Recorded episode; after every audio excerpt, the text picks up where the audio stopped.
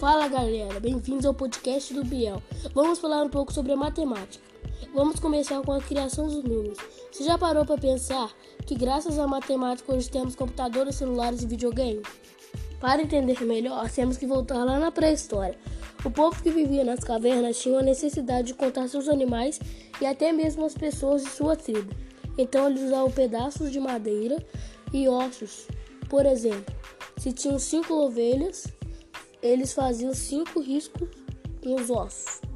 E assim surgiu a primeira simbologia matemática. Agora vamos falar um pouco dos egípcios.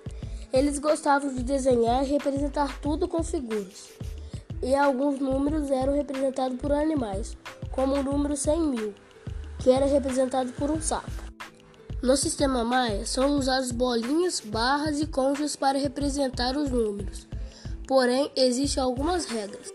Os números são organizados em níveis, nos quais o de cima vale 20 vezes o de baixo.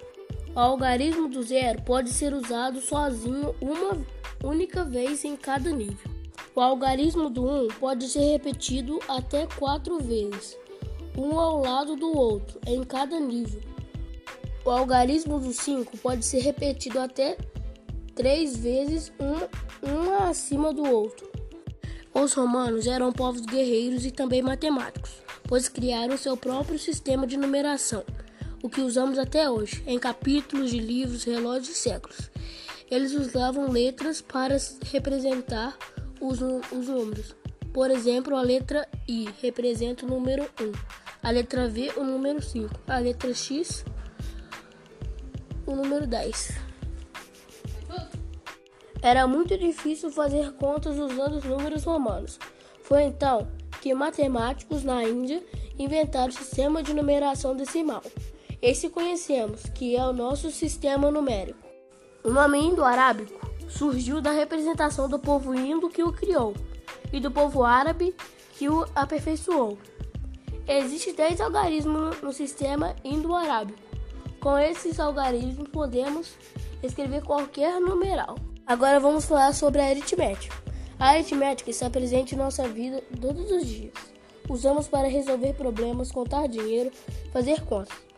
As quatro operações da aritmética são adição, subtração, multiplicação e divisão. A adição é uma das quatro operações fundamentais. Consiste em adicionar dois ou mais números naturais, conhecidos como parcelas, que produzem em todos os casos um único resultado, que chamamos de soma ou total. A adição é conhecida como soma. A subtração consiste em subtrair dois ou mais números, tendo um ou outro número como resultado. Os números antes do sinal de igual são chamados de minuendo e subtraindo. O valor após o sinal de igualdade é chamado de diferença ou resto. Na subtração, trocar a ordem em que os valores são subtraídos tem resultado diferente. Por exemplo, 4 menos 1 igual a 3. 1 menos 4 igual a menos 3.